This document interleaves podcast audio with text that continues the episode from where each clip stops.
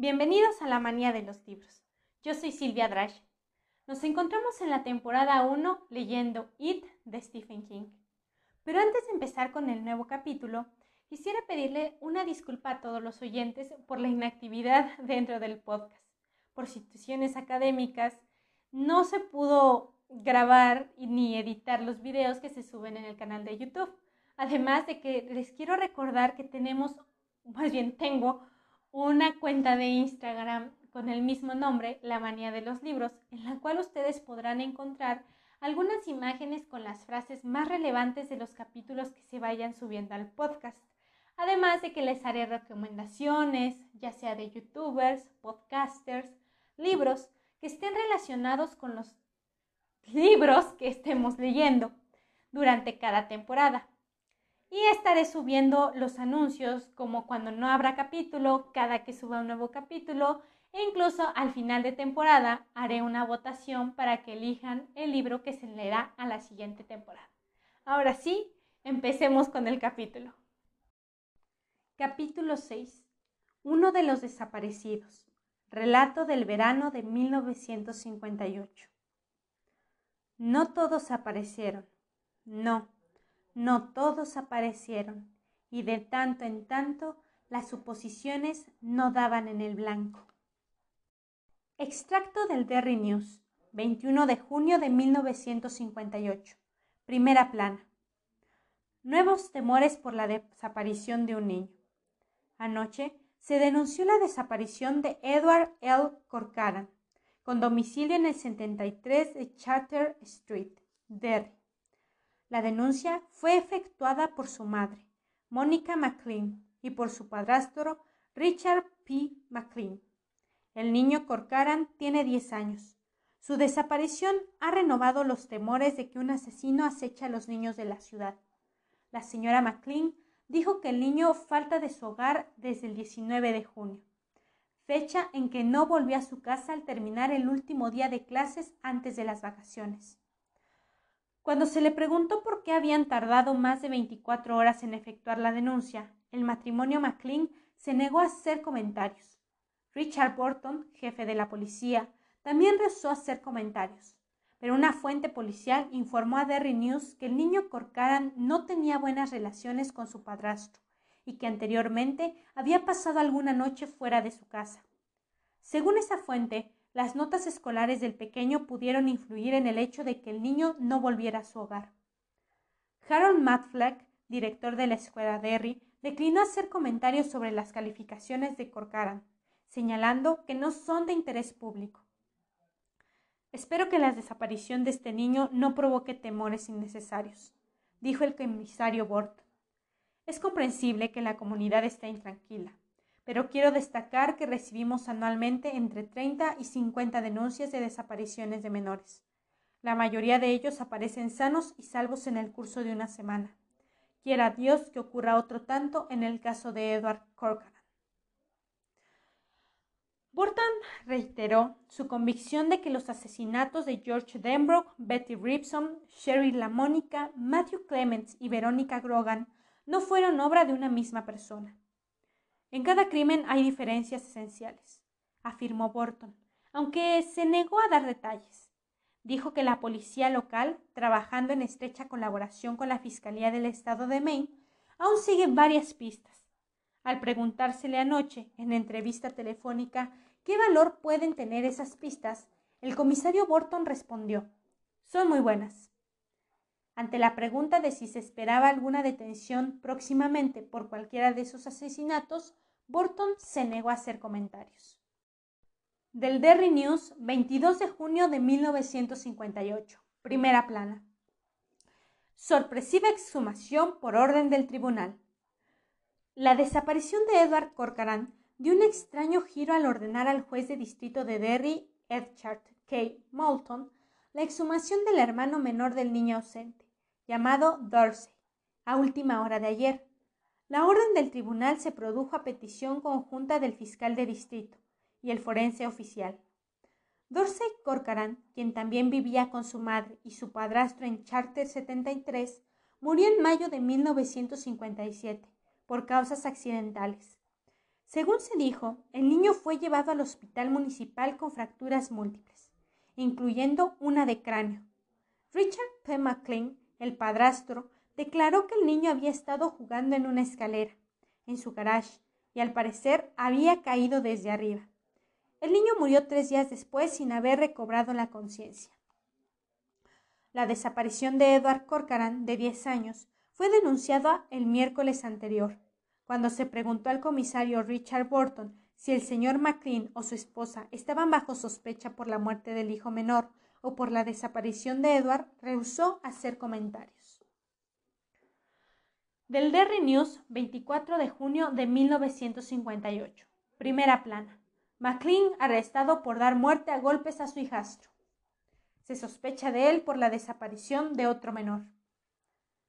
El comisario Richard Burton de la policía de Derry anunció ayer en conferencia de prensa que Richard P. McLean, domiciliado en el 73 de Charter Street, ha sido detenido y acusado del asesinato de su hijastro Dorsey Corcoran. El niño Corcoran murió en el hospital de Derry el 31 de mayo del año pasado por causas supuestamente accidentales. El examen forense demuestra que el niño fue brutalmente golpeado, dijo Burton. Aunque McLean declaró que el pequeño había caído de una escalera mientras jugaba en el garage, Burton dijo que el informe forense mostraba fuertes golpes causados por un instrumento achatado. Cuando se le preguntó de qué tipo de instrumento se trataba, Burton dijo, mm, quizá un martillo. Por ahora, lo importante es la conclusión del forense en cuanto a que el niño recibió repetidos golpes con un objeto que pudo romperle los huesos. Las heridas, particularmente las del cráneo, no concuerdan con las que se producirían en una caída. Dorsey Corcoran fue golpeado casi hasta la muerte y luego abandonado en urgencias del hospital para que ahí muriera. Al preguntársele si los médicos que atendieron al niño Corcoran pudieron haber incurrido en negligencia por no informar un caso de maltrato o la verdadera causa de la muerte, Burton manifestó mm, Tendrán que responder a muchas preguntas cuando el señor McLean sea sometido a juicio.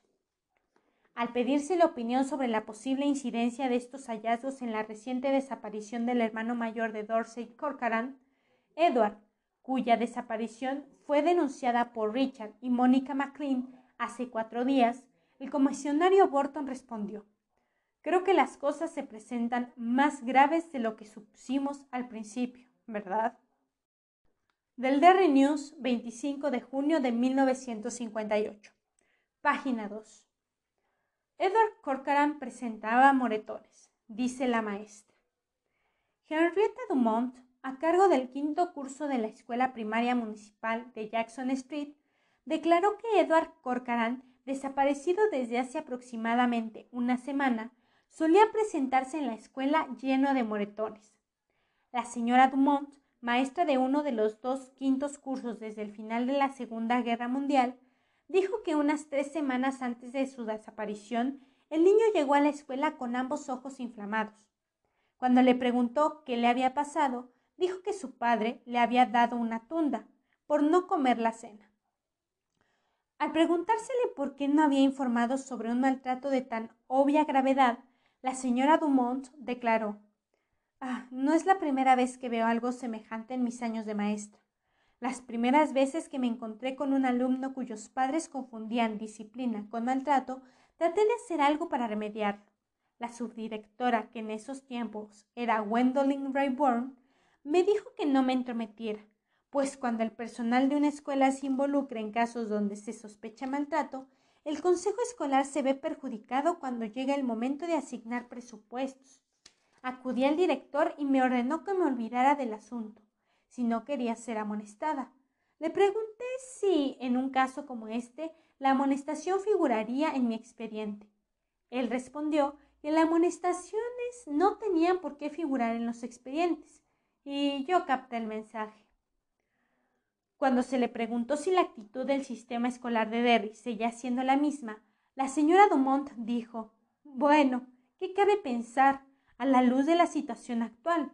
Podría agregar que yo no estaría hablando con ustedes si no me hubiera jubilado al terminar este año lectivo. La señora Dumont prosiguió. Desde que se supo esto, todas las noches rezo porque Eddie Corcoran se haya ido harto ya de esa bestia que tenía como padrastro. Rezo porque cuando lea en el diario o se entere de que McLean está en la cárcel, ese pobre niño vuelva a su casa. En una breve entrevista telefónica, Mónica McLean negó de lleno las acusaciones de la señora Dumont. Rich nunca castigó a Dorsey y tampoco a Eddie. Lo digo ahora con toda firmeza y cuando muera y deba comparecer ante el trono del Señor, miraré a Dios a los ojos y le diré exactamente lo mismo. Del Derry News, 28 de junio de 1958. Página 2. Papá tuvo que darme una tunda porque soy malo dijo Dorsey a la maestra antes de recibir el castigo mortal. Una maestra de jardín de niños, radicada en la ciudad, que se negó a identificarse, dijo ayer a un periodista del Derry News que el pequeño Dorsey Corcoran asistió a su clase preescolar menos de una semana antes de su muerte, con graves lesiones en el pulgar y tres dedos de la mano derecha. Ay, le dolía tanto que el pobrecillo no podía hacer su tarea, dijo la maestra. Tenía los dedos hinchados como salchichas. Cuando le pregunté qué le había pasado, dijo que su padre, el padrastro Richard P. McLean, le había retorcido los dedos por caminar por el suelo que su madre acababa de encerar. Papi tuvo que darme una tunda porque soy malo. Fue su modo de expresarlo. Sentí ganas de llorar. Él quería pintar su lámina como los otros niños, así que le di una aspirina y lo dejé colorear mientras los otros escuchaban un cuento. Le encantaba colorear las láminas, era lo que más le gustaba, y ahora me alegro de haber podido darle un poco de felicidad aquel día. Cuando murió no se me ocurrió que pudiera no ser un accidente. En un principio atribuí la caída a que no podía sostenerse bien con esa mano. Ahora pienso que me resulta difícil aceptar que un adulto pueda hacer semejante cosa a un niño, pero ha aprendido algo, y por Dios que desearía no saberlo. Edward, el hermano mayor de Dorsey Corcoran de diez años, aún sigue sin aparecer. Desde su celda en la cárcel del distrito, Richard McLean sigue negando cualquier participación, tanto en la muerte de su hijastro menor como en la desaparición. Del Derry News, 30 de junio de 1958. Primera plana. McLean interrogado por la muerte de Gorragrans y Clement. Según informante, tiene coartada muy firme. Del Derry News, 6 de julio de 1958. Primera plana. Burton. McLean será acusado solo por el asesinato de Dorsey. Edward Corcoran sigue sin aparecer. Del Derry News, 24 de julio de 1958. Primera plana. Padrastro confiesa haber matado a golpes a hijastro. En un dramático giro del juicio contra Richard McLean por el asesinato de su hijastro Dorsey Corcoran, McLean cedió al severo interrogatorio de Bartley Whitson, fiscal del distrito, y admitió haber golpeado al niño, de cuatro años de edad, con un martillo que luego enterró en la huerta de su esposa, antes de llevar al niño al hospital de Derry. La sala, atónita y silenciosa, escuchó el arrepentimiento McLean quien previamente había admitido que castigaba a ambos hijastros, ocasionalmente cuando hacía falta por su propio bien. No sé qué me pasó. Vi que estaba subiendo otra vez a esa maldita escalera y tomé el martillo y comencé a pegarle. No quería matarlo. Juro por Dios que nunca pensé en matarlo. ¿Dijo algo antes de morir? preguntó Whitson. Dijo Basta, papá. Perdona. Te quiero. respondió McLean. ¿Y usted paró? Mm, después de un rato, replicó McLean. Luego se echó a llorar de un modo tan histérico que el juez Edgar Moulton ordenó un receso. Del Derry News, 18 de septiembre de 1958, página 16. ¿Dónde está Edward Corcoran? Su padrastro, condenado a una pena entre dos y diez años en la prisión estatal de Shawshank por el homicidio de Dorsey, el hermanito de cuatro años de Edward continúa afirmando de no tener idea del paradero de éste. Su madre, que ha iniciado trámites de divorcio contra Richard P. McLean, declaró que en su opinión su esposo miente. ¿Es así? Por mi parte, no lo creo, dijo el capelán Ashley O'Brien, quien atiende a los prisioneros católicos en el Shawshank. McLean adoptó la fe católica poco después de iniciar el cumplimiento de su condena, y el capellán O'Brien ha pasado muchas horas con él. Está sinceramente arrepentido, prosigue el sacerdote, agregando que al preguntar al intento por qué deseaba ser católico, MacLean había respondido Dicen que los católicos hacen actos de contrición, y yo necesito hacer muchos de eso, si no quiero ir al infierno cuando muera. ¿Sabe lo que hizo al niño menor? dice el padre O'Brien. Si también hizo algo al mayor, no lo recuerda. En lo que a Edward se refiere, cree tener las manos limpias. Si MacLean tiene o no las manos limpias con respecto a la desaparición de Edward es algo que sigue preocupando a los habitantes de Derry, pero él ha probado su inocencia en cuanto a los otros asesinatos de niños que se han producido en la ciudad. Pudo presentar coartadas irrefutables en el caso de los tres primeros, y cuando se produjeron otros siete asesinatos, durante julio y agosto, él estaba ya en la cárcel. Los diez asesinatos siguen sin resolverse. En una entrevista exclusiva concedida al Derry News, McLean aseguró no saber nada sobre el paradero de Edward Corcoran. Les pegaba a los dos, dijo en un doloroso monólogo interrumpido por frecuentes accesos de llanto. Los quería, pero también les pegaba. No sé por qué. Tampoco sé por qué Mónica no me lo impedía, ni por qué me encubría al morir Dorsey. Creo que podría haber matado a Eddie como maté a Dorsey, pero junto ante Dios que no lo hice. Sé lo que se puede opinar, pero no lo hice. Creo que él escapó de casa, y en ese caso debo agradecerle a Dios que así fuera. Cuando se le preguntó si tiene conciencia del parecer a lagunas en su memoria, si acaso pudo haber matado a Edward y borrarlo de su mente, MacLean respondió No tengo conciencia de ninguna laguna. Sé demasiado bien lo que hice. He ofrendado mi vida a Cristo y voy a pasar el resto de mis días tratando de pagar por eso. Del Derry News, 27 de enero de 1960. Primera plana. El cadáver encontrado no es del niño Corcoran. El comisario Richard Burton declaró a la prensa en el día de hoy que el cuerpo de un niño hallado en avanzado estado de composición no es del Edward Corcoran, aunque tendría aproximadamente la misma edad. Edward desapareció de su domicilio en Derry en junio de 1958. El cadáver apareció en Ainsworth, Massachusetts, sepultado en un foso de grava. Tanto la Policía Estatal de Maine como la de Massachusetts abrigaron al principio la teoría de que podría tratarse del niño Corcoran, pensando que podría haber sido recogido en la carretera por un violador de niños, tras huir de su casa de Charter Street, donde su hermano menor había fallecido como consecuencia de un brutal castigo. El examen dental demostró concluyentemente que el cadáver encontrado en Ainsford no es el del niño Corcoran, quien ya lleva 19 meses sin aparecer. Del Press Herald de Portland, 19 de julio de 1967. Página 3. Asesino convicto se suicida en Falmouth. Richard P. McLean, condenado nueve años atrás por el homicidio de su hijastro de cuatro años, fue encontrado sin vida en su pequeño departamento de Falmouth, ayer a última hora de la tarde.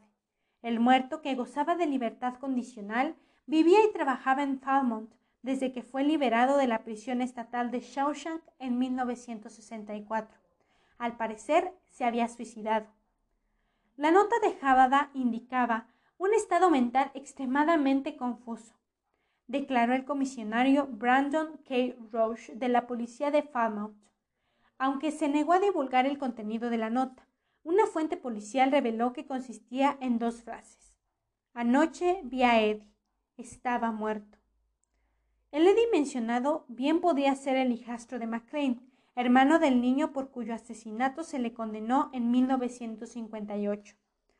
Fue la desaparición de Edward Corcoran la que llevó a la condena de McLean por la muerte a golpes de Dorsey, el hermano menor del desaparecido. Desde hace nueve años se ignora el paradero del niño. En 1966, la madre del menor hizo declarar a su hijo legalmente fallecido, a fin de recuperar los ahorros bancarios a nombre de Edward Corcoran. La cuenta de ahorros contenía 16 dólares. Eddie Corcoran estaba muerto. Sí, murió en la noche del 19 de junio, sin que su padrastro tuviera nada que ver con esto. Murió mientras Ben Hanscom en su casa veía la tele con su madre, mientras la madre de Eddie Capsbrack tocaba ansiosamente la frente de su hijo buscando señales de su enfermedad favorita, la fiebre intermitente, mientras el padre de Beverly Marsh, que mostraba al menos en cuanto a su temperamento un notable parecido con el padrastro de Eddie y Dorsey Corcoran, aplicaba un violento puntapié al trasero de la chica, indicándole que fuera a lavar esos malditos platos como te dijo tu madre. Mientras Mike Hallon oía los insultos de algunos estudiantes de secundaria, uno de los cuales se engendraría años más tarde a ese magnífico homófobo llamado John Wavy que pasaban en un viejo Dodge mientras el niño arrancaba las hierbas del jardín en su casita de Wicham Street, no lejos de la granja cultivada por el demente padre de Henry Bowers.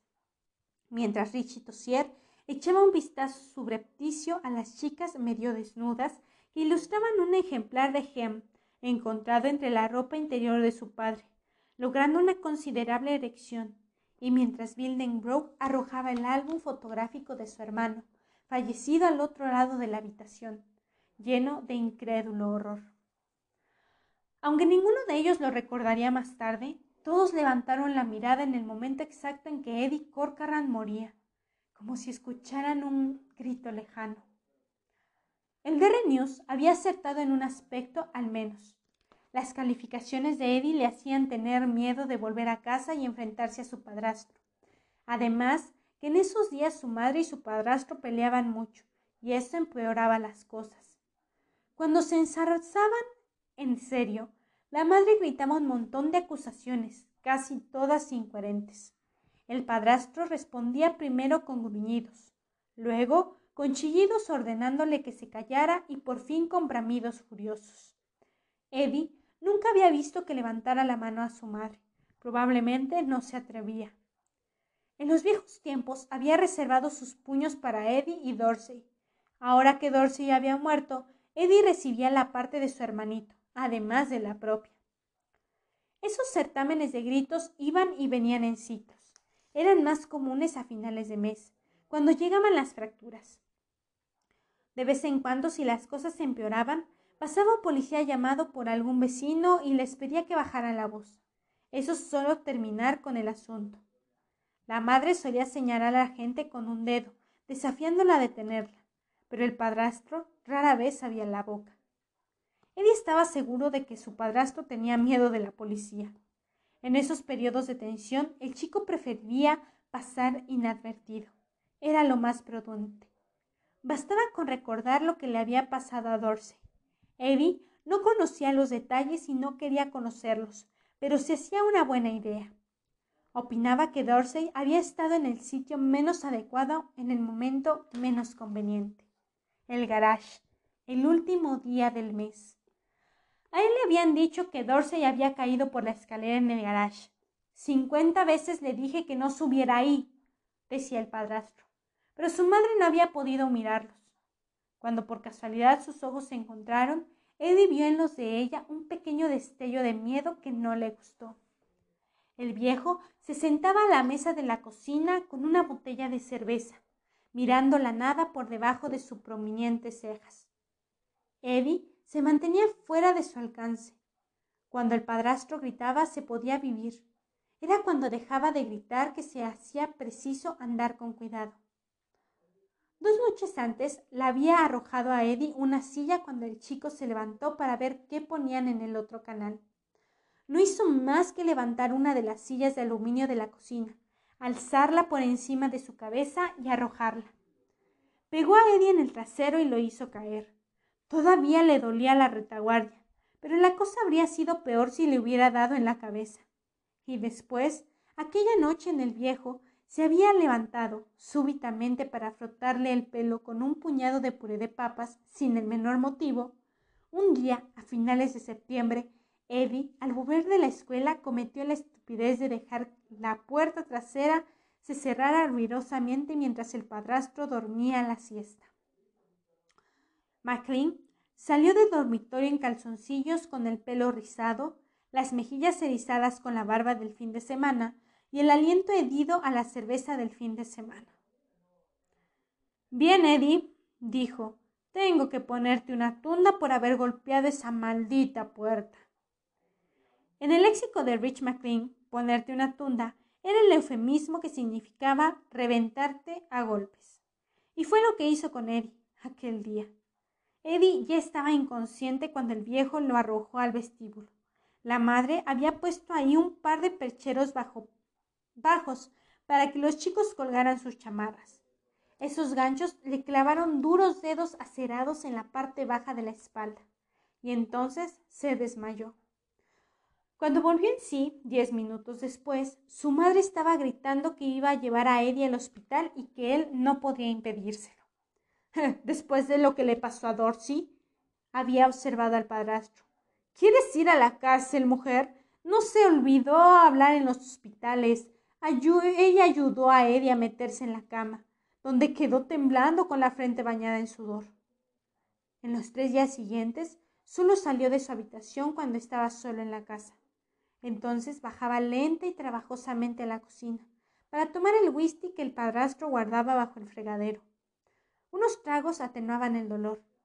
Hacia el quinto día, el dolor había desaparecido casi por completo, pero orinó sangre por dos semanas, y el martillo ya no estaba en el garage. ¿Qué se podía decir de eso? Oh, claro, que el martillo común, el Craftsman, estaba todavía ahí, el que faltaba era el Scotty, el que no rebotaba, el martillo especial del padrastro, que ni él ni Dors podían tocar. Si alguien toca esto, le había dicho después de comprarlo, le voy a poner las tripas de funda. Dorsey había preguntado tímidamente si era muy caro. El viejo le dijo que no fuera curioso, carajo. Dijo que no se lo podía hacer rebotar por fuerte que fuera el golpe y ya no estaba. Si las calificaciones de Eddie eran bajas, se debía que había perdido muchos días de clase desde el nuevo casamiento de su madre, pero el chico no tenía nada de tonto y creía saber lo que había sido del martillo Scotty. Tal vez su padrastro lo había usado para golpear a Dorsey y después lo había enterrado en el jardín o tirado al canal. Esa clase de cosas ocurrían con frecuencia en las historietas de terror que Eddie leía las que guardaba en el último estante de su armario.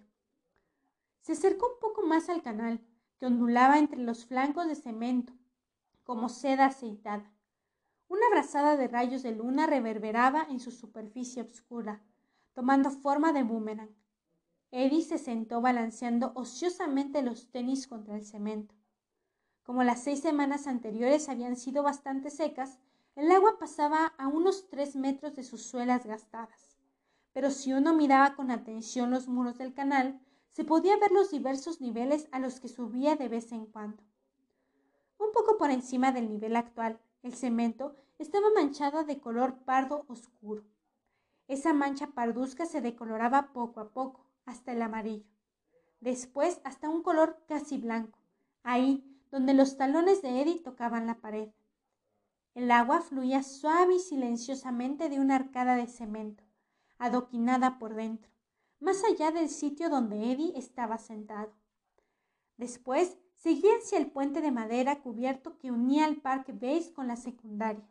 Los lados y el suelo del puente hasta las vigas del techo estaban cubiertos con un jeroglífico de iniciales, números telefónicos y declaraciones. Declaraciones de amor, declaraciones de que fulana la chupaba, declaraciones de que a los maricas se les llenaría el culo de alcatrán caliente, de vez en cuando las declaraciones excéntricas e indescifrables.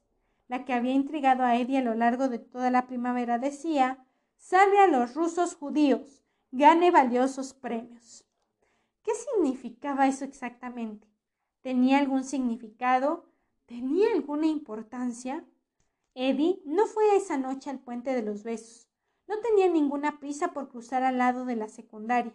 Probablemente dormiría en el parque, quizás sobre las hojas secas que se acumulaban bajo el estrado de la orquesta, pero por el momento prefería estar sentado ahí. Le gustaba estar en el parque. Iba ahí con frecuencia, cuando necesitaba pensar.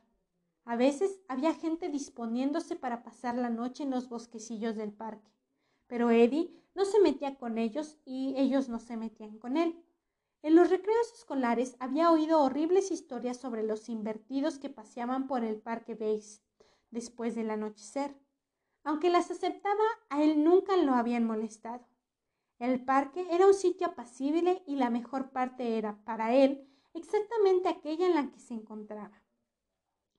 Le gustaba sentarse ahí en el verano, cuando el agua de tan baja gorgoteaba entre las piedras y hasta se esperaba un arroyuelo de arremolinacha. Le gustaba al iniciarse la primavera, justo después del deshielo. Entonces había que quedarse de pie junto al canal, porque estaba tan frío que congelaba el trasero. Él pasaba ahí una hora o más, encapuchado en su vieja chamarra que se quedaba pequeña desde hacía dos años, con las manos metidas en los bolsillos, sin darse cuenta de que su delgado cuerpo temblaba y se sacudía. En la semana siguiente al deshielo, el canal tenía un poder terrible e irresistible.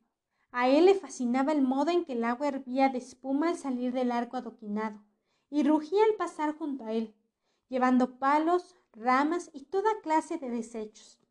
Más de una vez se había imaginado junto al canal. A principios de primavera, en compañía de su padrastro, se imaginaba dando un buen empujón a ese hijo de puta. Él caería con un grito, revoloteando los brazos en busca de equilibrio, y Eddie paría el parpateo del cemento para ver cómo lo arrastraba la corriente. Su cabeza sería un bulto negro y bomboleante en medio de esas pequeñas olas rebeldes, coronadas de blanco. Erguiría bien la espalda, sí, y se un altavoz con las manos para aullar. Eso fue por Dorsey, maldito infeliz. Nos veremos en el infierno. Eso no ocurriría nunca, por supuesto, pero era una fantasía grandiosa un sueño grandioso para soñarlo ahí, sentado junto al canal en su... Una mano ciñó el pie de Eddie.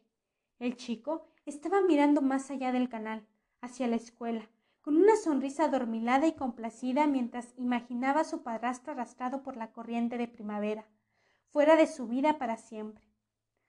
Aquella mano lo sobresaltó a tal punto que estuvo a punto de perder el equilibrio y caer al canal, uno de los invertidos de los que se habla pensó y miró hacia abajo. Quedó boquiabierto y a continuación se orinó del miedo en los jeans. No era un invertido, era Dorsey. Dorsey tal como lo habían enterrado. Dorsey con su chamarra azul y sus pantalones grises. Solo que ahora la chamarra estaba hecha jirones enlodados y la camisa era un harapa amarillo y sus pantalones se adherían húmedamente a sus piernas como palos de escoba. Y su cabeza estaba horriblemente deformada, como si la hubieran hundido por atrás y se hubiera abultado hacia adelante. Dorsey sonría. Eddie. graznó su hermano muerto, tal como uno de los muertos que salían de la tumba en las historietas de terror. La sonrisa de Dorsey se acentuó. Sus dientes amarillos relucieron. En aquella oscuridad, en alguna parte, había cosas que parecían retorcerse. Eddie. He venido a verte, Eddie. Eddie trató de gritar.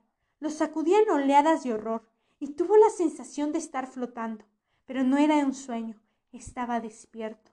La mano ceñida a sus tenis era blanca como panza de trucha. Los pies descalzos de su hermano se adherían al cemento. Uno de sus talones habían sido arrancados de un mordisco. Baja, Eddie. Eddie no pudo gritar. sus pulmones no tenían el aire suficiente como para dar un grito extrajo un sonido gemebundo, curiosamente agudo. Cualquier voz más potente parecía estar fuera de sus posibilidades, pero todo estaba bien. En unos segundos sus mentes estallaría y después nada tendría importancia.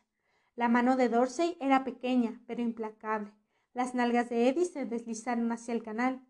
Gimiendo, echó una mano atrás y se aferró al borde del cemento, para tirar de sí hacia atrás. Sintió que la mano perdía asidero y oyó un siseo furtivo. Tuvo tiempo para pensar, ese no es Dorsey.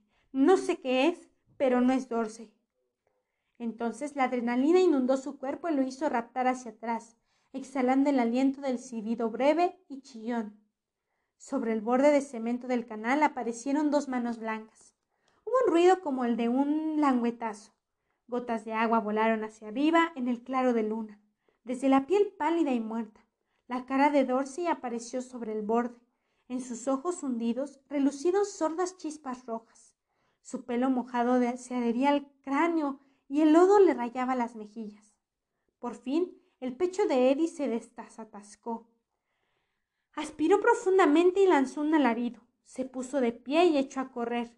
Corría mirando por encima del hombro para saber dónde estaba Dorsey, y como resultado se estrelló contra un viejo olmo. Sintió como si alguien, su padrastro por ejemplo, le hubiera hecho estallar una carga de dinamita en el hombro izquierdo. Muchas estrellas salieron disparadas o girando en el espiral por su cabeza. Cayó al pie del árbol como herido por una hacha de guerra, con la sangre goteándole por la sien izquierda. Pasó noventa segundos, tal vez nadando en las aguas de la semi-inconsciencia. Luego se las arregló para levantarse otra vez. Soltó un quejido cuando trató de mover el brazo izquierdo. Estaba entumecido. Levantó la mano derecha y se frotó la cabeza que le dolía ferozmente. Entonces recordó por qué se había estrellado contra el olmo. Miró en derredor. Ahí estaba el muro del canal, blanco como hueso y recto como una flecha bajo el claro de luna. No había rastros de la cosa que había salido del canal, si acaso había existido esa cosa. Siguió girando lentamente hasta contemplar un círculo. El parque Bass estaba silencioso e inmóvil, como una fotografía en blanco y negro. Los sauces llorones balanceaban sus brazos finos, tenebrosos, al abrigo de los cuales podía acechar cualquier cosa, encorvada y demente. Eddie echó a andar, tratando de mirar en todas direcciones al mismo tiempo. El hombro dislocado le palpitaba en dolorosa sincronización con el ritmo. Eddie. gemía la brisa entre los árboles. ¿No quieres verme, Eddie? Sintió unos flácidos dedos de cadáver le acariciaban el cuello. Se giró, Levantando las manos se le enredaron los pies y cayó, pero comprobó que habían sido solo las hojas de sauce movidas por la brisa. Se levantó, quería correr, pero cuando lo intentó, otra carga de dinamita estalló en su hombro. Tuvo que detenerse. Sabía que a esa altura debería estar superando el susto, y se calificó de tonto por aterrorizarse ante un reflejo o por quedarse dormido y tener una pesadilla. Pero no era así. El corazón ya le latía tan deprisa que no era posible distinguir un latido de otro. Tuvo la certeza de que pronto le estallaría de miedo. No podía correr, pero cuando salió de entre los sauces alcanzó un paso de trote cojeante. Fijó la vista en la farola que había en el portón principal del parque. Se encaminó hacia ahí, algo más rápido, pensando Llegaré hasta la luz y pasará el susto. Llegaré hasta la luz y pasará el susto. Luz plena, no hay más pena, noche buena. Algo lo seguía. Eddie lo sintió avanzar pesadamente por el bosquecillo de sauces. Si volvía la cabeza lo vería. Lo estaba alcanzando. Ya oía sus pasos. Una especie de marcha arrastrada, chapoteante. Pero no quiso mirar atrás. No miraría hacia la luz y continuaría avanzando hacia ella y ya estaba casi llegando. Casi. Fue el hedor lo que lo hizo mirar atrás. Un hedor mareante, como una montaña de pescado convertida en carroña bajo el calor del verano. Era el olor de un océano muerto. Ya era Dorsey quien lo seguía. Era el monstruo de la laguna negra. Tenía el hocico largo. Un fluido verde goteaba desde dos aberturas negras en sus mejillas, como bocas verticales. Sus ojos eran blancos y parecían de gelatina. Sus dedos, son que escamas, tenían uñas que parecían navajas de afeitar. Respiraba con un ruido burbujeante y grave, como el de un buzo con un regulador atascado. Cuando vio que Eddie lo miraba, sus labios verdinegros se contrajeron, descubrieron unos colmillos enormes en una sonrisa muerta y vagua. Iba tras él, chorreando, y Eddie lo comprendió súbitamente. Quería llevárselo al canal, llevarlo a la humedad negrura del pasaje subterráneo del canal, para devorarlo. Eddie echó a correr. La farola del portón estaba muy cerca. Ya podía ver su halo de insectos y polillas. Un camión pasó a poca distancia. La mente desesperada de Eddie se dijo que el conductor quizá iba bebiendo café mientras escuchaba música porque el radio sin saber que, a menos de doscientos metros, había un niño que en unos segundos podía morir.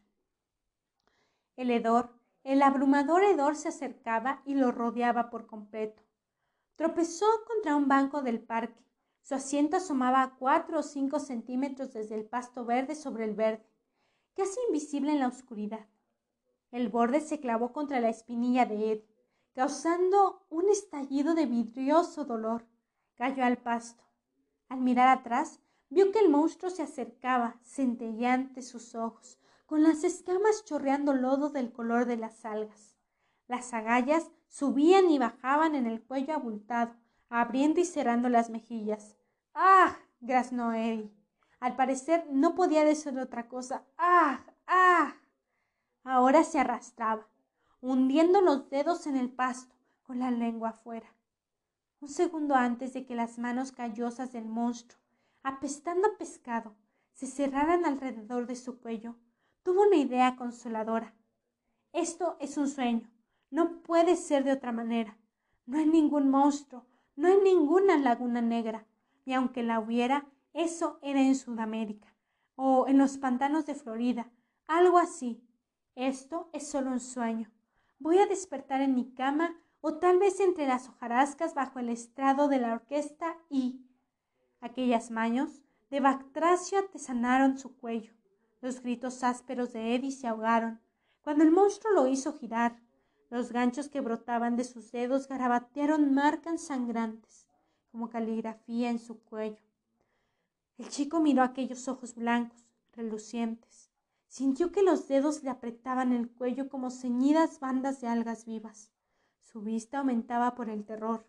Reparó en la aleta, algo así como una cresta de gallo, en la cabeza encorvada del monstruo, mientras las manos apretaban cortando en el aire. Pudo ver que la luz de la farola tomaba un tono verde humado al trasluz de la membrana. No, eres de verdad, jadeó, pero comprendió vagamente que aquel monstruo era real Después de todo, lo estaba matando. Sin embargo, algo de raciocinio perduró hasta el mismo final, mientras el monstruo le clavaba las garras en el cuello, mientras su arteria carótida cedía, en un chorro caliente e indoloro que manchó las escamas de reptil de aquella cosa. Las manos de Eddie tantearon el lomo de la bestia, buscando un hipotético zíper, y solo cayeron cuando el monstruo le arrancó la cabeza de los hombros con un gruñido grave y satisfecho. En tanto la imagen que Eddie tenía de eso comenzaba a desvanecerse, eso se transformó prontamente en otra cosa. Sin poder dormir, acosado por las pesadillas, un niño llamado Michael Hallon se levantó poco después del alba en el primer día de vacaciones. Había una luz pálida, arropada en una niebla densa y baja que se levantaría a eso de las ocho quitando la envoltura a un perfecto día de verano. Pero eso sería más tarde. De momento, el mundo era todo gris y rosa, silencioso como un gato en la alfombra. Mike, vestido con pantalones de pana, camiseta y tenis negros, bajó la escalera, desayunó un tazón de cereal Waits. En realidad no le gustaba esa marca, pero la había pedido por el regalo que traía la caja. Y luego se tepó en su bicicleta, se dirigió hacia la ciudad, circulando por las aceras debido a la niebla. La niebla lo cambiaba todo, convirtiendo los objetos comunes como los hidrantes de incendio y las señales de tráfico en cosas misteriosas, extrañas y algo siniestras. Los coches se dejaban oír, pero no ver. Gracias a la extraña cualidad acústica de la niebla, uno no sabía si estaban lejos o cerca hasta que los veía aparecer con fantasmales halos de humedad alrededor de los faros. Giró a la derecha por Jackson Street, dejando el centro a un lado, y luego cruzó hacia Main por Palmer Lane. Mientras pedaleaba por el callejón de una sola manzana, pasó ante la casa donde viviría cuando fuera adulto. No la miró. Era solo una vivienda pequeña, de dos plantas, con un garage y un jardín pequeño no emitía vibraciones especiales para el niño que pasaría ahí la mayor parte de su vida adulta como propietario y único habitante. En Maine, giró a la derecha y siguió hasta el Parque Base, aún sin rumbo, paseando simplemente para disfrutar la tranquilidad de la hora temprana. Una vez dentro, desmontó la bicicleta y caminó hacia el canal. No le se ocurrió, por cierto, que sus sueños de la noche anterior tuvieran relación con la dirección de sus pasos. Ni siquiera recordaba qué había soñado, solo que un sueño había seguido a otro hasta que se despertó, a las cinco de la madrugada, sudoroso, temblando y con la idea de que debía desayunar rápidamente para ir en bicicleta a la ciudad. Ahí, en Bays, la niebla tenía un olor desagradable, olor marino, salado y rancio. No era la primera vez que lo percibía, por supuesto. En las nieblas del amanecer muchas veces en Derry se olfateaba la presencia del océano, aunque la costa estaba a sesenta kilómetros de ahí, pero el olor de esa mañana parecía más denso, casi peligroso. Algo atrajo su mirada. Se agachó para recoger una navaja barata de dos hojas. Alguien había grabado en el flanco las iniciales EC. Mike la contempló por un momento antes de guardársela en el bolsillo. El que pierde llora, el que se encuentra atesora. Miró a su alrededor, cerca de donde había encontrado la navaja. Había un banco tumbado. Lo puso en posición correcta. Más allá del banco vio un sitio donde el pasto estaba aplastado, y a partir de ahí dos surcos. El pasto ya comenzaba a levantarse, pero los surcos aún eran nítidos. Se alejaban en dirección al canal y había sangre. El pájaro, acuérdate del pájaro, acuérdate de él. Pero no quería acordarse del pájaro, por eso apartó la idea. Una pelea de perros, eso es todo. Uno debe de haber salido malherido. Era una idea convincente, pero por algún motivo no lo convenció. Los recuerdos del pájaro insistían en volver, en el que había visto en la fundición Kitchener, un ejemplar que Stan Uris nunca habría hallado en su libro sobre aves. Basta, vete de aquí, se dijo. Pero en vez de irse, siguió los surcos. Mientras lo seguía, concibió en su mente una pequeña historia. Era un caso de asesinato. Veamos. Un chico que no ha vuelto a su casa está en la calle después del toque de queda. El asesino lo atrapa. ¿Y cómo se deshace del cadáver? Lo arrastra hasta el canal y lo arroja ahí. Por supuesto, igual que en Alfred Hitchcock presenta. Las marcas que estaba siguiendo podían, sí, haber sido dejadas por un par de zapatos y tenis llevado a arrastrar. Mike se estremeció y miró a su alrededor, intranquilo. La historia parecía excesivamente real, y supongamos que no lo hizo un hombre, sino un monstruo, como en las historietas de terror o en los libros de terror o en las películas de terror o en un mal sueño, en un cuento de hadas o algo así. Decidió que la historia no le gustaba, era estúpida. Trató de quitársela de la cabeza, pero no pudo. Era una idiotez. Había sido una idiotez ir a la ciudad esa mañana y ir otra vez y también seguir esos dos surcos en el pasto. Su padre le tendría preparadas un montón de tareas para hacer en casa. Tenía que volver y poner manos a la obra si no quería que la hora más calurosa de la tarde lo encontrara en el granero apilando heno. Sí, tenía que volver y eso era lo que iba a hacer. Por supuesto, pensó. ¿Qué quieres apostar? En vez de volver a su bicicleta y regresar a casa para comenzar con sus tareas, siguió los surcos por el pasto. Aquí y allá había más gotas de sangre, ya medio secas, pero no mucha no tanta como allá atrás, junto al banco que había enderezado. Ahora se oía el canal, que corría serenamente. Un momento después vio el borde de cemento materializado en la niebla. Ahí, en el pasto, había algo más. Vaya, hoy es mi día de suerte, dijo su mente con dudoso ingenio. Una gaviota graznó en alguna parte y Mike se encogió de miedo, pensando otra vez en el pájaro que había visto aquel día de primavera. No sé qué hay en el pasto y no quiero mirar. Eso era muy cierto. Oh, sí. Pero ella estaba ahí, inclinándose para ver qué era, con las manos apoyadas en los muslos. Un trocito de tela desgarrada con una gota de sangre.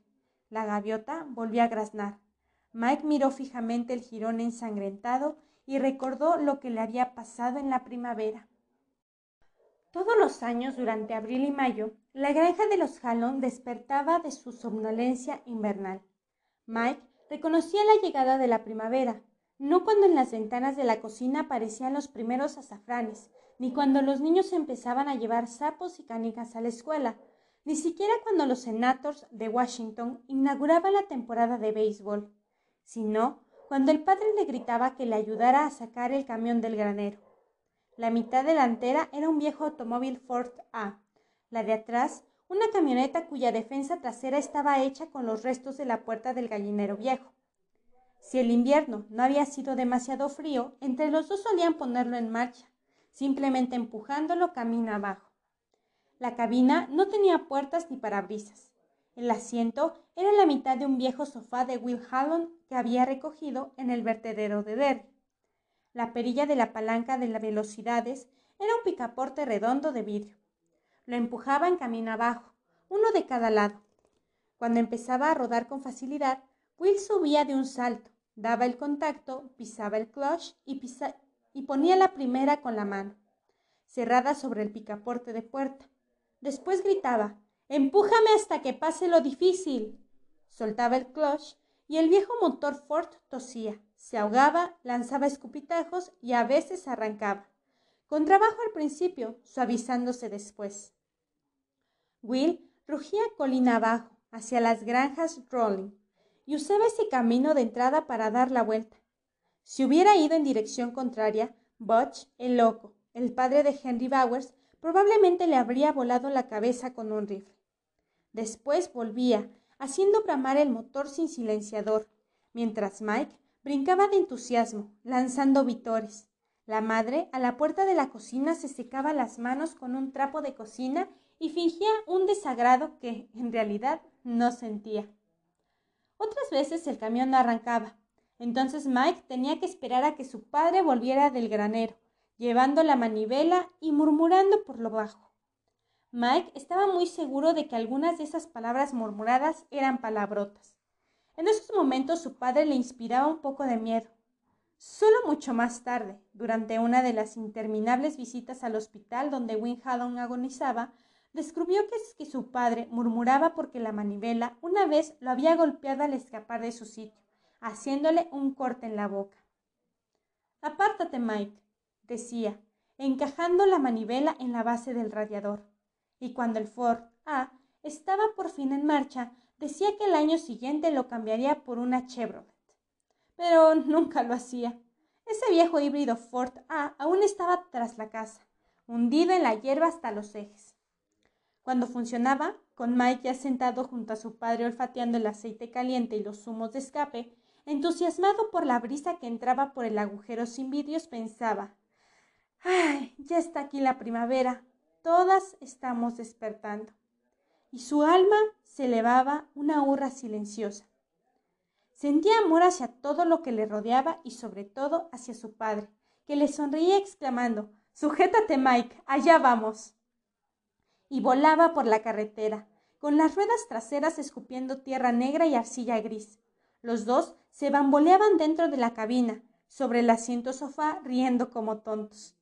Will hacía pasar el Ford A por la hierba alta del sembrado trasero que se reservaba para el heno.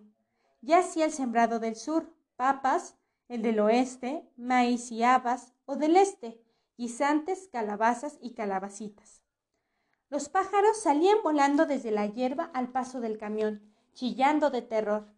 Una vez fue una cordorniz la que alzó el vuelo, ave magnífica, tan parda como los robles al avanzar el otoño.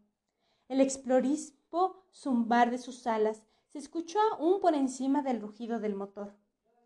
Esos paseos eran la puerta de Mike Hallon hacia la primavera. El trabajo del año se iniciaba con la recolección de rocas. Durante una semana, todos los días, sacaban el Fort A y cargaban la parte trasera de piedras que hubieran podido romper una hoja de arado cuando llegara el momento de abrir la tierra y plantar. A veces el camión se atascaba en el lodo de primavera y Will mascullaba por lo bajo, palabrotas, suponía Mike. Él conocía alguna de esas palabras y expresiones, pero otras, como hijo de la gran ramera, lo intrigaban. Había encontrado esa palabra en la Biblia, y hasta donde captaba la situación, una ramera era una mujer que venía de un sitio llamado Babilonia. Una vez decidió preguntárselo al padre, pero el Fort A estaba hundido en el lodo hasta los amortiguadores, de modo que decidió esperar mejor oportunidad, pues había nubes de tormenta en el ceño de su padre. Acabó consultándolo con Richie Tossier, y Richie le dijo lo que su propio padre le había explicado, que una ramera era una mujer a la que se le pagaba para que tuviera relaciones sexuales con los hombres. Mm, ¿Qué quiere decir tener relaciones sexuales? preguntó Mike. Richie se había alejado apretándose la cabeza con las manos. En cierta ocasión, Mike preguntó a su padre por qué, si todos los años pasaban a abrir recogiendo piedras, siempre había más piedras al abril siguiente. Estaban de pie ante el vertedero, al atardecer del último día de la recolección de piedras de ese año. Un camino de tierra apisonada que no se merecía el nombre de carretera iba desde el fondo del sembrado oeste hasta el barranco, próximo a la ribera del Kendusker.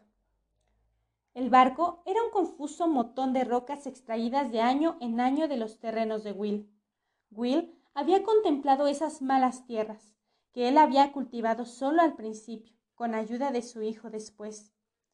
Bajo esas rocas, él lo sabía, estaban los restos podridos de los tocones que él mismo había arrancado de uno en uno antes de poder arar. Encendió un cigarro y dijo, Según solía decir mi padre, Dios ama las piedras, las moscas, las hierbas y a la gente pobre por sobre el resto de sus creaciones. Por eso hizo tantas de esas cosas.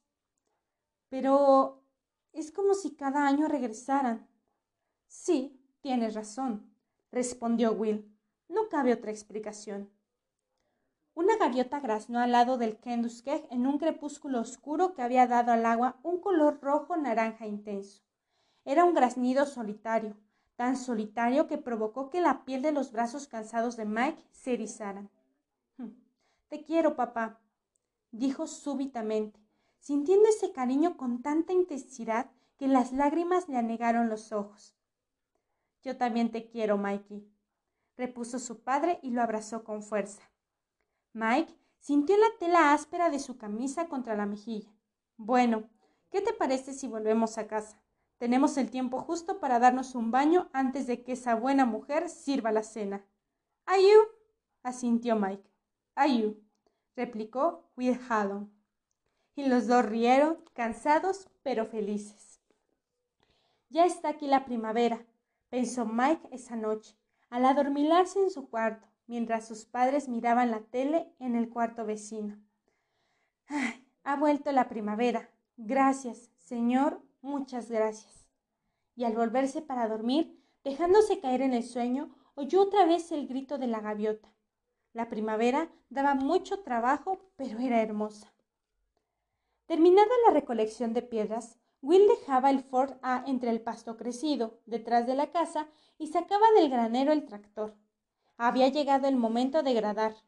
El padre conducía el tractor mientras Mike iba en la parte trasera sujeto al asiento de hierro, o caminaba a un lado recogiendo las piedras que se le pasaran por alto para arrojarlas a un lado. Después se plantaba, y finalmente venía el trabajo del verano, asada y más asada.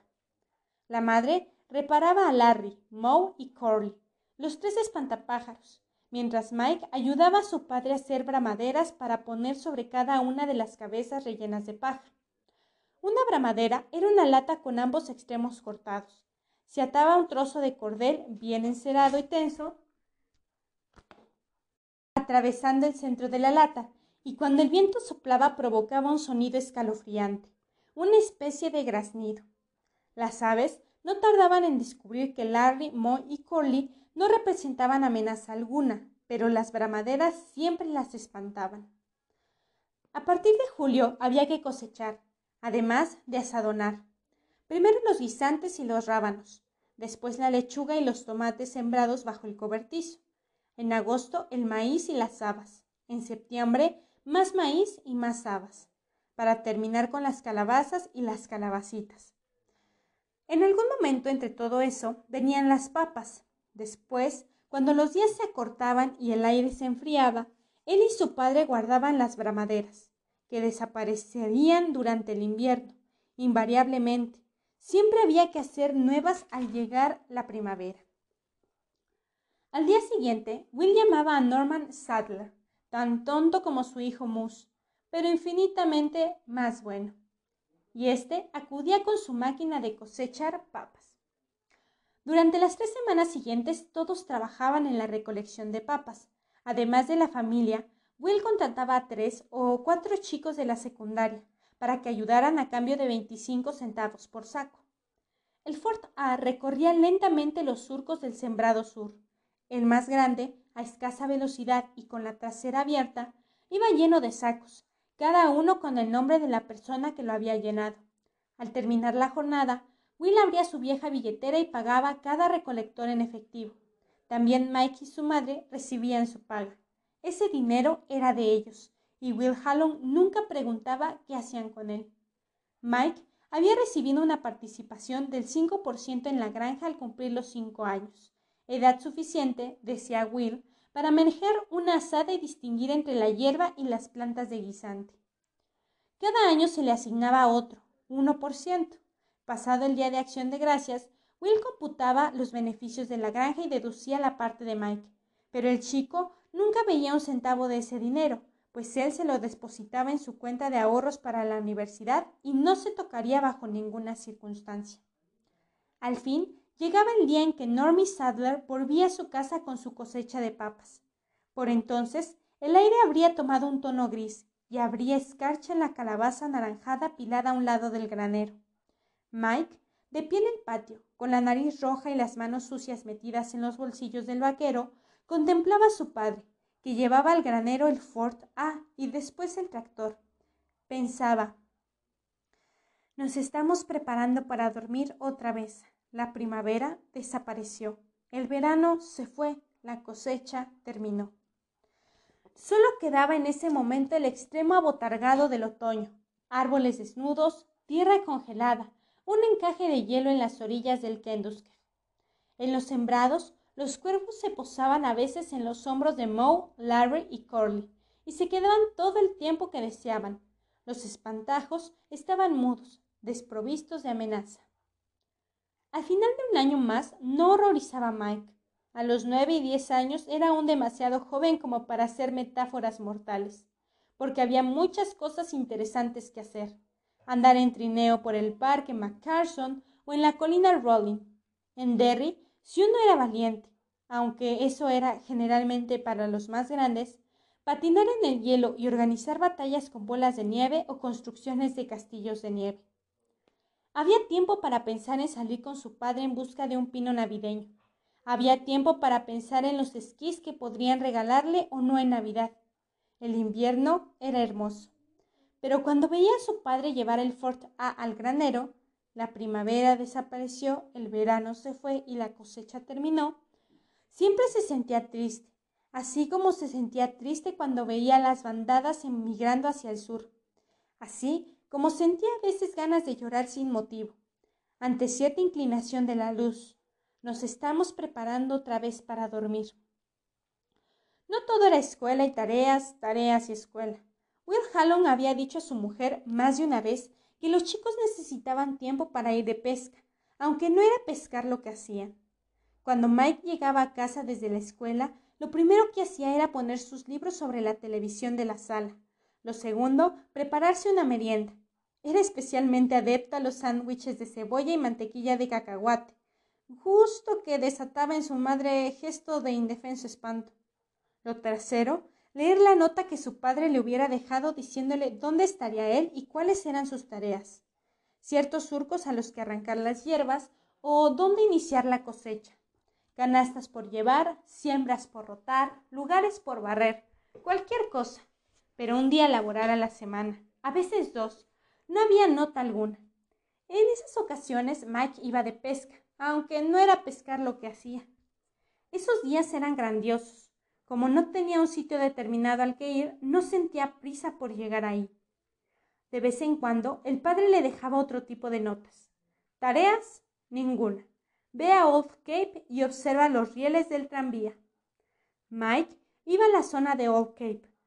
Buscaba las calles con las vías aún visibles y las inspeccionaba con atención, maravillado al pensar que por el medio de las calles hubieran circulado cosas parecidas a trenes.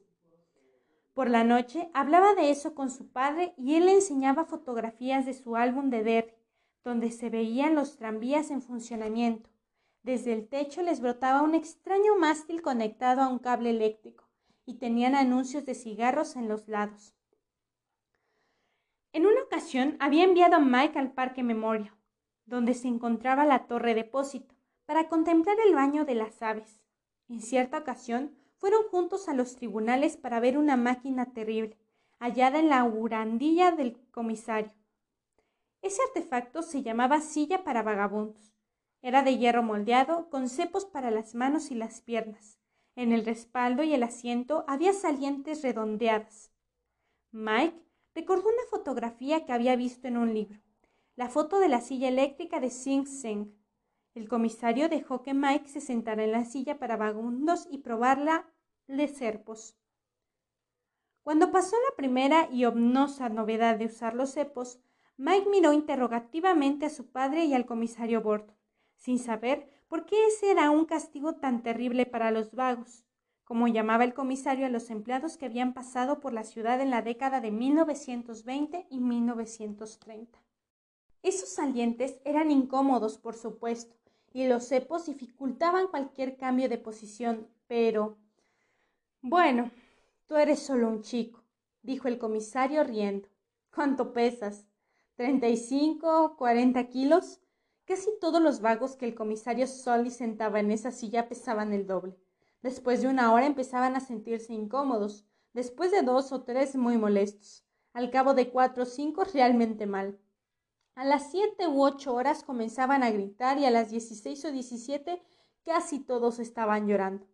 Cuando se cumplía el paso de veinticuatro horas, estaban dispuestos a jurar ante Dios y todos los hombres que, si alguna vez volvían por las vías de Nueva Inglaterra, pasarían muy lejos de Derry. Hasta donde sé, la mayoría respetaba esa palabra. Las veinticuatro horas de silla eran muy persuasivas. De pronto, la silla pareció tener más bultos que se clavaban en las nalgas, la columna, la cintura y hasta en la nuca. Eh, por favor, ¿puedo levantarme? preguntó Mike. El comisario Burton volvió a reír. Hubo un momento de pánico durante el cual Mike temió que el comisario se limitara a balancear las llaves de los cepos de lente de sus ojos diciendo Te soltaré sí, cuando se cumplan las veinticuatro horas. Mientras volvían a la casa preguntó ¿Para qué me has traído, papá? ya lo sabrás cuando seas grande, respondió Will. A ti no te gusta el comisario, ¿verdad? No, contestó su padre con voz tan seca que Mike no se atrevió a preguntar más. Pero a Mike le gustaban la mayoría de lugares que Derry que su padre le hacía visitar. A los diez años, Will había logrado ya transmitirle su propio interés por los estratos de la historia de Derry. A veces, mientras deslizaba los dedos por la robusta superficie donde se sentaba el baño de los pájaros, o cuando se agachaba para inspeccionar las vías de tranvía, entonces le asaltaba una profunda sensación de tiempo. El tiempo como algo real, como algo que tenía un peso invisible, así como la luz del sol, supuestamente tenía peso. Algunos de los chicos en la escuela se habían reído al decirles eso a la señora Grengus, pero Mike se sentía demasiado aturdido por el concepto como para reír. Su primer pensamiento fue ¿La luz tiene peso? ¡Oh Dios! Eso es terrible. El tiempo como algo que tarde o temprano lo enterraría. La primera nota que le dejó a su padre, aquella primavera de 1958, estaba garabateada en el dorso de un sobre y sujeta bajo un salero. El aire tenía una dulce tibieza primaveral y su madre había abierto todas las ventanas. No hay tareas, decía la nota. Si quieres, ve en bicicleta por Pasture Road. Verás a la izquierda un montón de escombros y maquinarias viejas. Echa un vistazo y trae un recuerdo. No te acerques al sótano y vuelves antes de que oscurezca. Ya sabes por qué. Mike sabía por qué. Claro que sí. Dijo a su madre a dónde iba y ella frunció el ceño. Mm, ¿Por qué no preguntas a Randy Robinson si puede ir contigo? Sí, bueno, pasaré a preguntarle, dijo Mike. Lo hizo, pero Randy había ido con su padre a Bangor para comprar semillas de papas. Así que Mike siguió en su bicicleta solo hasta Pastor Road. Era un trayecto largo, algo más de seis kilómetros. Mike calculó que eran las tres cuando apoyó la bicicleta contra la vieja cerca de madera, al costado izquierdo de Pastor Road y trepó por ella. Tendría una hora para explorar, antes de iniciar el regreso. Habitualmente su madre no se enfadaba siempre que estuviera de regreso a las seis, hora en que se servía la cena. Pero un episodio memorable le había enseñado que ese año las cosas eran distintas. En la única ocasión en que llegó tarde a cenar, encontró a su madre casi histérica. Lo azotó con el paño para secar los platos, mientras el chico permanecía boquiabierto ante la puerta de la cocina con la trucha en el cecisto, a sus pies. No vuelvas a darme semejantes sustos, gritó la madre. Nunca más. Nunca más. Cada nunca más era acentuado por otro azote con el paño de cocina. Mike esperaba que su padre interviniera para interrumpir aquello, pero Will no lo hizo. Tal vez sabía que, si se entrometía, ella volcaría también contra él su furia de gata salvaje. Y Mike aprendió la lección. Solo hicieron falta unos azotes con el trapo de los platos, en casa antes de que oscureciera. Cruzó el terreno hacia las titánicas ruinas que se levantaban en el centro. Eran, por supuesto, los restos de la Fundación Kitchener. Aunque él había pasado por ahí, nunca se le hubiera ocurrido explorarlas y tampoco había sabido de ningún chico que lo hiciera. En ese momento, al agacharse para examinar algunos ladrillos tumbados que formaban un tosco mojón, creyó comprender el motivo. El terreno estaba soleado de una forma deslumbrante, bañado por el sol de primavera. Ocasionalmente, al pasar una nube frente al sol, una gran persiana de sombras recorría lentamente el lugar. Pero allí había algo escalofriante, un silencio mediatibundo, quebrado solo por el viento. Mike se sentía como el explorador que encuentra los últimos restos de una fabulosa ciudad perdida. Delante y a la derecha vio el flanco redondeado de un enorme cilindro de azulejos que se elevaba entre el pasto crecido. Corrió hacia allí. Era la chimenea principal de la fundición. Echó un vistazo al interior del hueco y sintió otro escalofrío. Era tan amplio que él habría podido meterse dentro, pero no pensaba hacerlo. Solo Dios sabía qué porquería habría ahí, adherida a los azulejos interiores, ennegrecidos por el humo. Qué bestias o qué bichos horribles podían haber establecido su residencia en ese hueco. El viento soplaba a ráfagas. Cuando penetraba por la boca de la chimenea caída, despedía un sonido fantasmal, como el de los cordeles encerrados que él y su padre ponían en las bramaderas al terminar el invierno. Retrocedió nervioso. De pronto pensaba en la película que había visto con su padre la noche anterior en la tele. Se llamaba Rodon. Por la noche le había parecido muy divertida. Su padre reía y gritaba Caza ese pájaro, Mikey cada vez que aparecía Rodan, y Mike le disparaba con el dedo hasta que la madre se asomó para decirle que se callaran si no querían provocarle un dolor de cabeza. Pero ahora no resultaba tan divertido. En la película habían sido unos mineros japoneses los que liberaban a Rodan en las entrañas de la tierra al excavar el túnel más profundo del mundo. Y al mirar el hueco negro de ese tubo, resultaba muy fácil imaginar a ese pájaro agazapado en el otro extremo, con las alas correosas, como de murciélago, plegadas sobre el lomo, la mirada fija en esa pequeña y redonda cara infantil, mirando con sus ojos circundados de oro. Mike, estremecido, retrocedió. Caminó a lo largo de la chimenea, que se había hundido en la tierra hasta dejar al descubierto solo la mitad de su circunferencia. El suelo se elevaba ligeramente, siguiendo un impulso. El chico se trepó en ella. La chimenea era menos temible por fuera donde la superficie de los azulejos estaba calentada por el sol. Mike se puso de pie y caminó por ella, con los brazos tendidos. La superficie era ancha y no corría peligro de caerse, pero estaba fingiendo ser un equilibrista de circo. Le gustaba el modo en que el viento le revolvía el pelo. En el otro extremo bajó de un salto y comenzó a examinar cosas, ladrillos, moldes retorcidos, trozos de madera, fragmentos oxidados de alguna maquinaria. Trae un recuerdo, había dicho su padre en la nota, y él quería elegir uno interesante. Vagabundeó por entre los escombros, acercándose al sótano de la fundición con cuidado de no cortarse con los vidrios rotos que abundaban por ahí. Mike no había olvidado la advertencia de su padre en cuanto a no acercarse a ese sótano. Tampoco ignoraba la masacre que se había producido ahí más de cincuenta años antes. Estaba convencido de que si en Derry había un lugar embrujado, era ese. A pesar de eso, o por eso mismo, estaba decidido a quedarse hasta que hubiera hallado algo realmente digno de llevar a casa para enseñárselo a su padre. Avanzó con lentitud hacia el sótano. De pronto, una voz le advirtió, susurrante, que estaba acercándose demasiado que algún sector, debilitado por las lluvias de primavera, podría derrumbarse bajo sus salones y arrojarlo a ese agujero, donde solo Dios sabía cuántos hierros estarían esperando para atravesarlo y depararle una muerte herrumbrosa y dolorosa.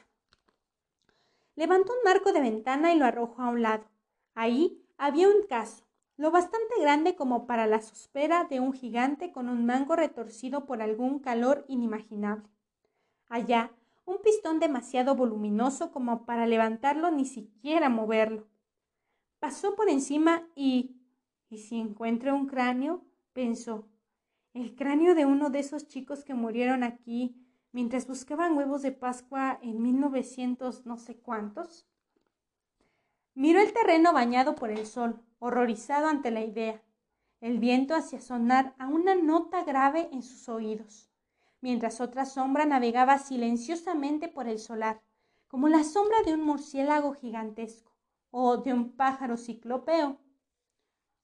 Una vez más cobró conciencia del silencio que ahí reinaba, de lo extraño del terreno, con montones de mapostería y sus columnas de hierro, inclinadas a un lado y a otro. Era como si ahí, mucho tiempo antes, se hubiera librado una terrible batalla. No seas idiota, se dijo intranquilo. Todo lo que se podía encontrar aquí lo encontraron hace cincuenta años, después de aquello. Y aunque no hubiera sido así, a estas horas cualquier chico o algún adulto habrían encontrado el resto. Ay, ¿o crees que solo tú has venido aquí en busca de recuerdos? No, no digo eso, pero... ¿Pero qué? inquirió el lado racional de su mente. A Mike le pareció que estaba hablando demasiado fuerte demasiado rápido. Aunque, aunque aún quedara algo por encontrar, se había perdido hace años. ¿Y qué? Encontró entre la hierba un cajón de escritorio astillado. Después de echarle un vistazo, lo arrojó a un lado y se acercó al sótano, donde los restos eran más densos. Sin duda ahí encontraría algo. Pero, ¿y si hay fantasmas? Buena pregunta. ¿Y si aparece una mano por el borde de ese sótano y se acerca a mí? chicos vestidos de fiesta con ropas desgarradas y podridas por cincuenta años de lodo en primavera y lluvia en otoño y nieve en invierno, chicos sin cabeza, sin piernas o con la barriga abierta como arenques, chicos iguales a mí que tal vez habrían venido a jugar por la noche bajo las vigas de hierro y las columnas oxidadas. Oh, basta, por el amor de Dios. Pero un escalofrío le recorrió la espalda. Decidió que era hora de agarrar cualquier cosa y salir volando de ahí. Levantó algo, casi al azar, y resultó una rueda dentada de unos veinte centímetros de diámetro. Usó el lápiz que llevaba en el bolsillo para quitar apresuradamente la tierra de entre los dientes. Luego se guardó el recuerdo en el bolsillo. Ahora se iría de ahí enseguida, sí. Pero sus pies se movieron lentamente en la dirección incorrecta, hacia el sótano. Se dio cuenta, con horror, de que necesitaba mirar adentro, necesitaba ver. Se sujetó de una viga que brotaba de la tierra y se balanceó hacia adelante tratando de mirar hacia abajo. No podía. Estaba a cuatro o cinco metros del borde, pero aún no llegaba a ver el fondo del sótano. No me importa ver el sótano o no. Ahora mismo me voy. Ya tengo mi recuerdo. No tengo por qué mirar ese agujero. Y la nota de papá decía que no me acercara. Pero esa curiosidad entristecida, casi febril, no lo dejó en paz.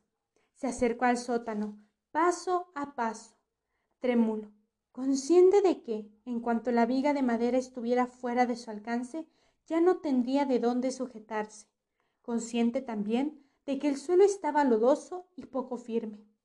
A lo largo del borde se veían depresiones como tumbas, donde el suelo había cedido y comprendió que en esos lugares se habían producido derrumbes.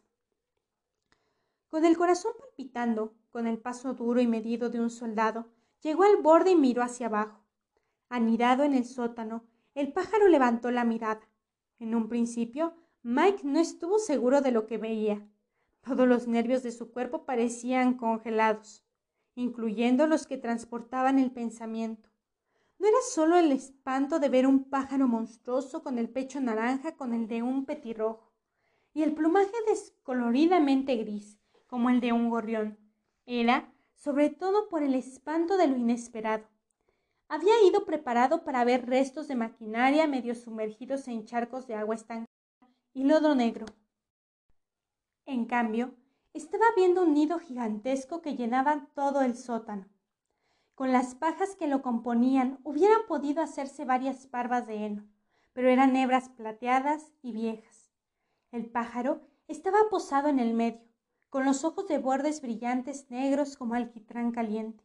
Por un momento de locura, antes de que se rompiera su parálisis, Mike se vio reflejado en cada uno de ellos. Entonces, la tierra comenzó súbitamente a moverse bajo sus pies. Mike oyó el sonido desgarrado de las raíces que cedían y notó que estaba resbalando. Con un chillido se lanzó hacia atrás, manoteando en busca de equilibrio. Lo perdió y cayó pesadamente al suelo sembrado de escombros. Un trozo de metal duro y achatado se le hincó dolorosamente en la espalda. Tuvo tiempo de pensar en la silla para vagabundos antes de oír el sonoro susurro de las alas. Trepó de rodillas, arrastrándose sin dejar de mirar por encima del hombro. El pájaro se elevó desde el sótano. Sus garras escamosas eran color naranja, opaco. Las alas que abatía, cada una de tres metros o más, agitaron el pasto como la hélice de un helicóptero. El ave emitió un graznido zumbante y gorgojeante. Unas cuantas plumas sueltas le cayeron de las alas y descendieron en espiral hacia el sótano. Mike se puso de pie y se echó a correr. Corrió a toda velocidad por el terreno sin mirar atrás, temeroso de lo que podía mirar. Ese pájaro no se parecía a Rodan, pero él percibía que era su espíritu, que se elevaba desde el sótano de la Fundación Kitchener como una horrible caja de sorpresas. Tropezó y cayó, pero se levantó para volver a correr. Aquel graznido extraño, entre zumbante y gorjeante, volvió a dejarse oír. Una sombra lo cubrió y al levantar la mirada vio que el ave había pasado metro y medio por encima de su cabeza. Abría y cerraba su pico amarillento descubriendo la rosada superficie interior. Giró otra vez en dirección a Mike. El viento que generaba le barrió la cara trayendo consigo un olor seco y desagradable. Polvo de bardillas, antigüedades muertas, almohadones podridos. Mike se desvió hacia la izquierda, entonces volvió a ver la chimenea caída. Corrió en esa dirección. El ave graznó dejando oír el aleteo de sus alas. Parecían velámenes. Algo golpeó a Mike en la nuca y un fuego ardoso le corrió hasta el cuello.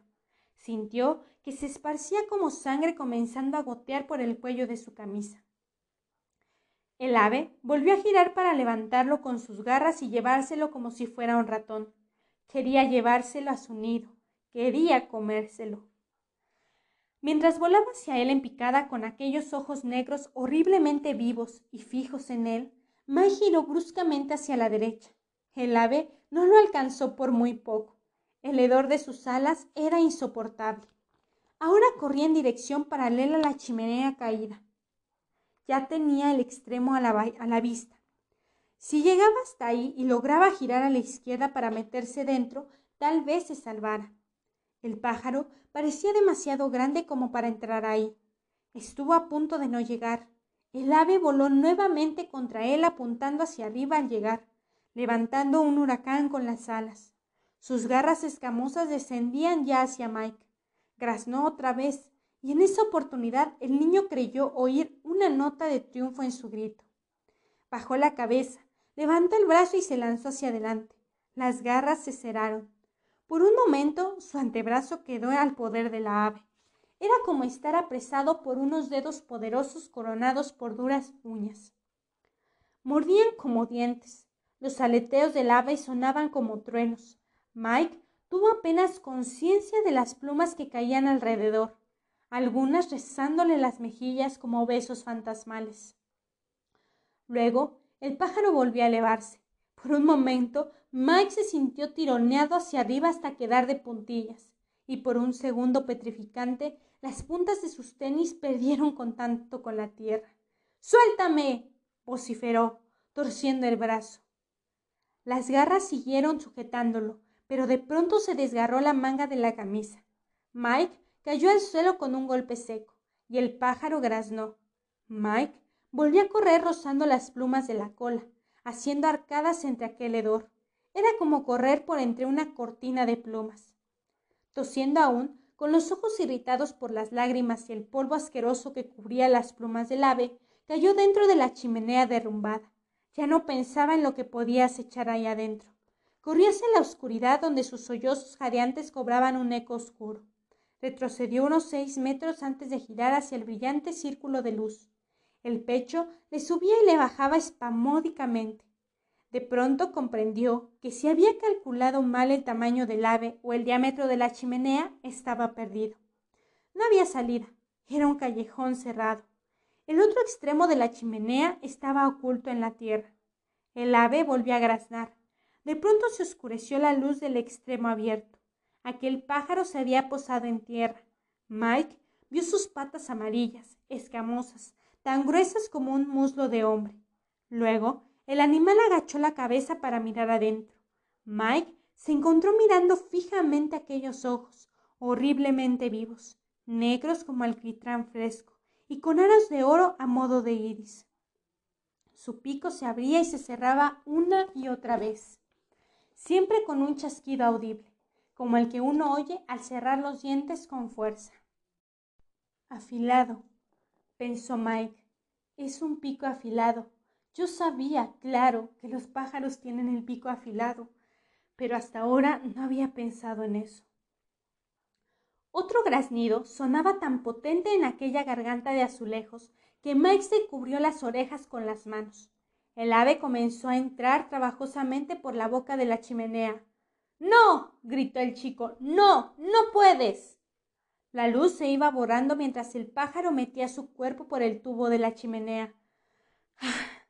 Oh, Dios mío, ¿cómo no pensé que era casi todo plumas, que podía estrecharse? La luz desapareció por completo. Solo quedaba la negrura total, el sofocante olor del pájaro y el sonido susurrante de sus plumas. Mike cayó de rodillas y comenzó a tantear el suelo curvo de la chimenea con las manos encontró un trozo de azulejo roto cuyos bordes filosos estaban forrados por algo que parecía musgo. Echó el brazo hacia atrás y lo arrojó. Se oyó un ruido seco. El ave repitió su gorgojeo zumbante. ¡Sal de aquí! aulló Mike. Reinó el silencio, y luego se inició otra vez aquel sonido susurrante, como de papel de seda. Al reanudar el pájaro su forcejeo por avanzar por el tubo, Mike palpó el suelo, encontró otros fragmentos de azulejo y comenzó a arrojarlos, uno tras otro. Rebotaban sordamente en el lava y tenteaban contra la curva de la chimenea. Por favor, Dios mío, pensó Mike. Por favor, por favor, Dios mío. Entonces se le ocurrió que debía retroceder por el tubo. Había entrado por la base de la chimenea. Lo lógico era que se estrechara hacia arriba. Podría ceder, escuchando ese susurro que lo seguía. Si tenía suerte, tal vez llegara a un punto donde el ave no pudiera seguir avanzando. Pero, ¿y si el pájaro se atascaba? En ese caso, él y el pájaro morirían juntos ahí. Morirían juntos y juntos se pudrirían en la oscuridad. Por favor, Dios mío, vociferó, sin saber que había hablado en voz alta. Arrojó otro fragmento de azulejo y esa vez su impulso fue más poderoso. Sintió, diría a los otros muchos después, como si alguien estuviera detrás de él en ese momento, y ese alguien hubiera dado a su brazo un gran impulso.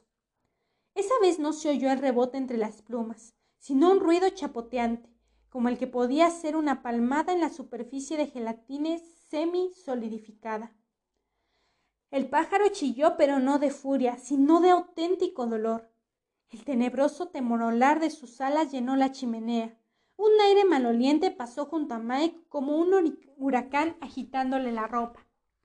Entre tos y arcadas, retrocedió ante el polvo y el musgo que se arremolinaban. Volvió la luz, gris y débil al principio, pero cada vez más potente.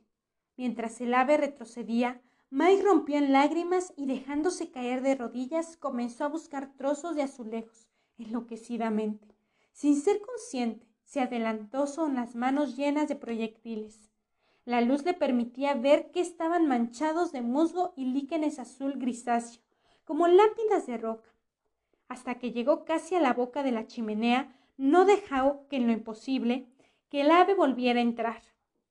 Estaba ahí, inclinado, con la cabeza torcida, tal como suelen ponerla con su percha los pájaros adiestrados, y Mike vio dónde le había dado con su último proyectil. El ojo derecho había desaparecido casi por completo. En vez de aquella centellante burbuja de alquitrán fresco, había un cráter lleno de sangre. Un engrudo gris blancuzco goteaba desde la comisura corriendo hasta el pico. En ese chorro mórbido se retorcían diminutos parásitos. Lo vio y se lanzó hacia adelante. Mike comenzó a arrojarle trozos de azulejo que lo golpearon en la cabeza y el pico. El ave se retiró por un momento y volvió a atacar con el pico abierto, descubriendo otra vez aquel interior rosa y revelando algo que dejó a Mike momentáneamente petrificado, con la boca abierta. La lengua del ave era plateada, con una superficie tan requebrajada como lava volcánica enfriada, y sobre esa lengua como extrañas pelotas de pasto seco que hubieran arraigado ahí. Había varios pompones color naranja. Mike arrojó los últimos fragmentos directamente al interior de aquellas fauces abiertas. El pájaro volvió a retirarse aullando de rabia, frustración y dolor. Por un momento Mike vio sus garras de reptil. Luego sus alas batieron al aire y la monstruosa figura desapareció.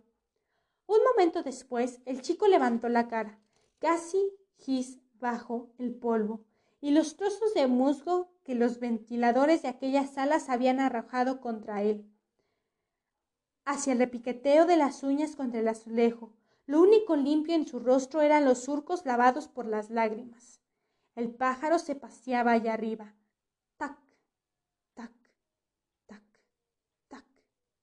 Mike retrocedió un poco, recogió más trozos de azulejos y los amontonó ante la boca de la chimenea, tan cerca como se atrevía a ponerlos. Si aquello volvía, él dispararía a quemarropa. La luz afuera aún era intensa.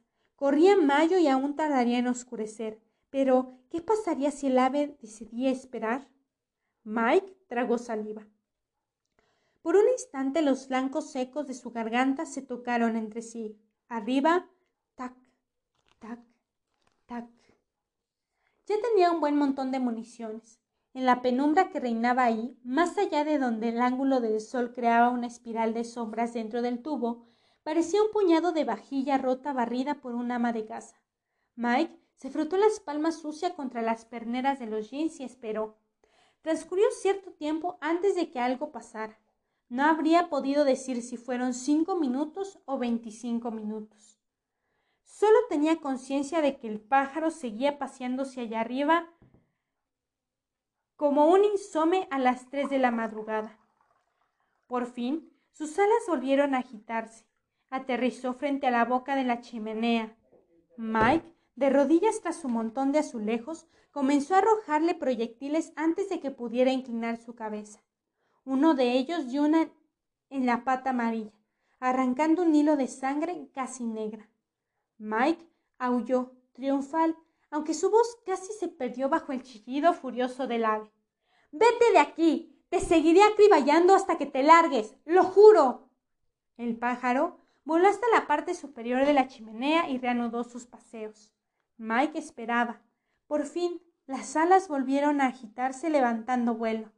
Mike aguardó a que aquellas patas de gallina gigantesca volvieran a aparecer. No fue así.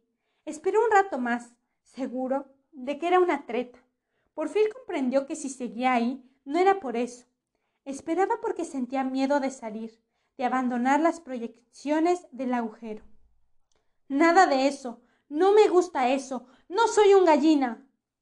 Se llenó las manos de fragmentos de azulejo y guardó otros en su camisa. Así armado, salió de la chimenea, tratando de mirar a todos lados al mismo tiempo, lamentando no tener ojos en la nuca. Solo se veía el terreno sembrado de restos destrozados y mohosos dejados en el estallido de la Fundación Kitchener. Giró, aseguró de ver al pájaro subido en el borde de la chimenea como un cuervo, como un cuervo tuerto. Solo querría que el niño lo viera antes de atacar por última vez con aquel pico filoso para clavar, desgarrar y arrancar. Pero el ave no estaba ahí. Se había ido. Los nervios de Mike se dieron.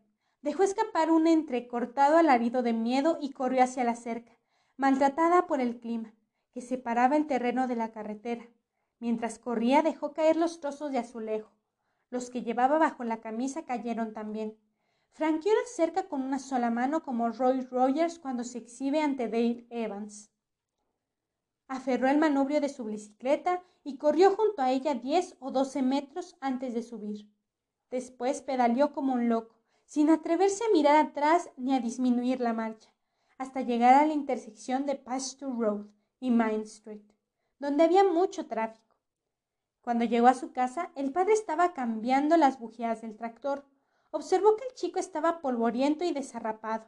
Mike vaciló un segundo antes de explicar que se había caído de la bicicleta al esquivar un bache. ¿No te hiciste daño, Mike? preguntó Will, observando a su hijo con más atención. No, papá. ¿Ninguna torcedura? Tampoco. ¿Seguro? Mike asintió. ¿Has recogido algún recuerdo? Mike metió la mano en el bolsillo y sacó la rueda para mostrársela a su padre. Will le echó una breve mirada antes de extraer un diminuto fragmento del azulejo de la parte carnosa del pulgar de Mike. Eso pareció interesarle más. ¿Es de la vieja chimenea? Mike asintió. ¿Te has metido ahí? Mike volvió a sentir. ¿No has visto nada ahí adentro? De inmediato, como para transformar la pregunta en chiste, aunque no sabía sonada nada chistosa, Will agregó ¿Algún tesoro enterrado? El chico sacudió la cabeza con una sonrisita.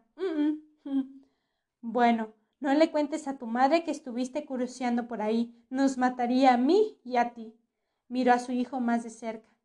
Mike, ¿Seguro que estás bien? Claro.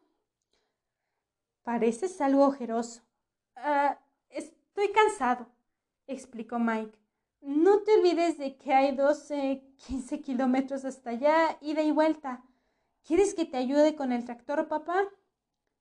No, creo que por esta semana he terminado de acondicionarlo. Ve a lavarte.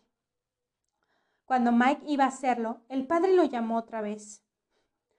No quiero que vuelvas a ese lugar, dijo, al menos mientras no se aclare este asunto y atrapen a ese infeliz. Tú no has visto a nadie por ahí, ¿verdad?